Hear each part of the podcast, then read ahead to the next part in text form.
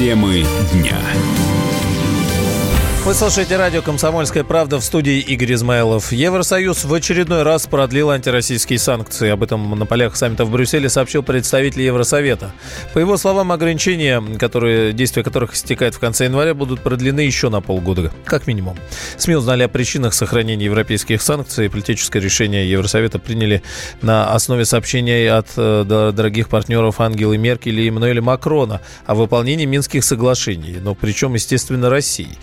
Журналисты отмечают, что главы Франции и Германии сделали доклад по итогу четырехсторонней встречи недавней э, в нормандском формате в Париже и сослались э, якобы на невыполнение России минских договоренностей, хотя невозможности их выполнить говорил и говорит э, Зеленский. В Госдуме оценили решение европейских политиков. Как заявил депутат Михаил Шеремет, давление на Россию бесполезно, потому что санкции идут, как он считает, на пользу стране.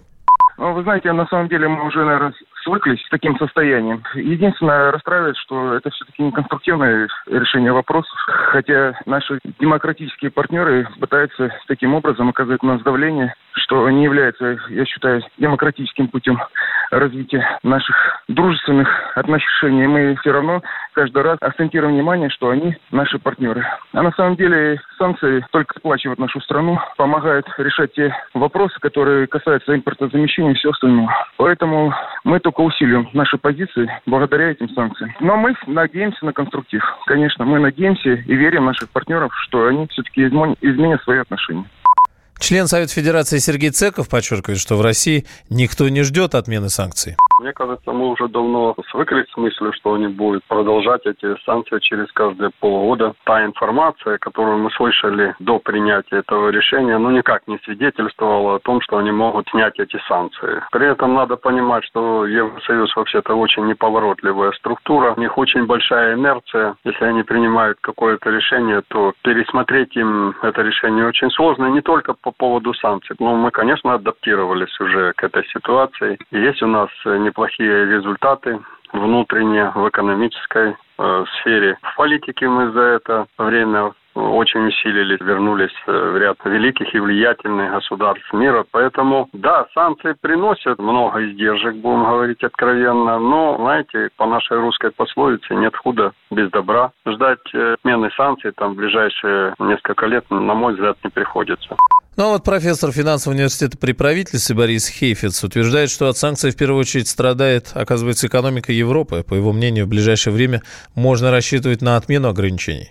Есть расчеты разные, какой объем потерь, хотя, конечно, они относительны. Целый ряд факторов, в том числе и политических, сказывается очень сильно, поэтому не случайно, что против вот этих санкций выступает активно бизнес, в том числе бизнес, который работал до 2014 года в России и который попал под санкции. Вы обратите внимание, что санкции продлили на 6 месяцев, потому что есть какое-то ожидание что ситуация может измениться. Все-таки как-то медленно, но, в общем, процесс, процесс идет, хотя он очень непростой, как показала последняя нормандская встреча. Я имею в виду реализацию минских договоренностей, а это одно из главных условий, или даже главное условие снятия или значительного смягчения европейских санкций. Ограничения против России ввели в 2014 году после Крыма и Донбасса. Специалисты назвали причиной пожара на крейсере «Адмирал Кузнецов» попадание искры от сварки на брошенную в трюме ветошь. Как отметили источники некоторых СМИ, по правилам экипаж корабля, прежде чем дать разрешение на проведение сварочных работ, должен был, вообще говоря, убрать мусор. По данным прессы, ущерб крейсеру оказывается минимален. Дыма, говорят, э, якобы было больше, чем огня. Пострадали от него в основном коммуникации, то ли от огня, то ли от дыма, которые и так надо было менять. Между тем, полностью ликвидировать возгорание удалось только спустя почти почти сутки и, ну, соответственно, только сегодня. С подробностями военный обозреватель «Комсомольской правды» Виктор Бронец, который все знает про этот крейсер и эту историю. Больше десяти э, человек э, находятся в госпитале. Они отравились вот этими угарными газами. Сначала было сообщение, что один офицер пропал без вести. Сейчас идет информация, что вроде бы еще даже два что абсолютно подтверждается, что пожар полностью э, локализован, полностью, полностью устранен. Ну и, как всегда в таких случаях, на комиссии там, по-моему, все уже больше собралось, чем членов экипажа. Да, конечно, это еще одна печальная страница истории этого многострадального корабля. Надо говорить о том, что сроки ремонта адмирала Кузнецова уже и без того отодвигались сначала на полгода, потом на год. А вот этот пожар, пожалуй, удлинит еще э, сроки ремонта авианосца, ну, минимум на полгода. А капитан первого ранга военный эксперт Василий Дандыкин считает, что не меньше года. Случилось, э, я думаю, просто, как уже первые сообщения идут, элементарно, мне кажется, разгильдяйство. Несоблюдение правил э, пожара безопасности. Это самое страшное дело на кораблях. Это пожар, это очевидно и на подводном флоте, и на надводном. Жалко, что и есть жертвы. Вопросы к организации службы на э, крейсере, к тому, как они работают с промышленностью. Потому что если зажигается топливо, и оно, оно загорелось, очень, наверное, тяжело было все это сделать. В результате пришлось э, затопить очаг возгорания. Сначала говорили, что это 600 метров, потом оказалось, что 200. Ну, 200 тоже это прилично. Я думаю, что все-таки это отодвинет срок, наверное, ремонта с учетом того, что там происходило, может быть, на год. Вот это вопрос стоит еще и денежный, это тоже деньги. По сути дела, это не капитальный ремонт, говорит, а средний ремонт. Все, что касается энергетики, это кабель трассы, там все остальное, это достаточно сложно. Трудно оценить сейчас. На мой взгляд, конечно, отодвинется. Конечно, Кузнецов должен быть в строю, чтобы потом, в общем-то, мы дождались все-таки новых авианосцев. Наличие авианосца – это знак принадлежности к военно-морской державе.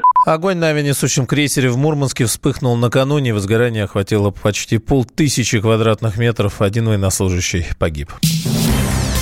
Российские военные моряки открыли четыре новых коралловых острова в Красном море. Об этом сообщили в пресс-службе Южного военного округа. Экипаж э, гидрографического судна Черноморского флота «Дон Узлав» э, во время экспедиции обнаружил ранее неизвестные участки суши. Из них были исследованы три. Заместитель директора Института географии РАН Аркадий Тишков рассказал, что в Красном море редко совершают новые географические открытия, так как оно очень хорошо изучено острова открываются э, в разных частях Земли ежегодно, достаточно часто. Действительно, для бассейна Средиземного моря, Красного моря, тем более это да, большая редкость. И здесь можно только понимать э, э, их э, происхождение, почему их не отмечали раньше. Во-первых, они были видны из космоса, и я думаю, что наши гидрографы, конечно, шли для уточнения навигации, для этот регион достаточно сейсмически активный. И, конечно, там постоянно происходят тектонические процессы. И третье, это и место, где проявляется подводная вулканическая деятельность. И были случаи, как в Красном э, море уже действовали подводные вулканы. А подводные вулканы – это всегда, так сказать, движение э, поверхности Земли вверх, и мы можем получить в результате вот такой выход на э, водную поверхность.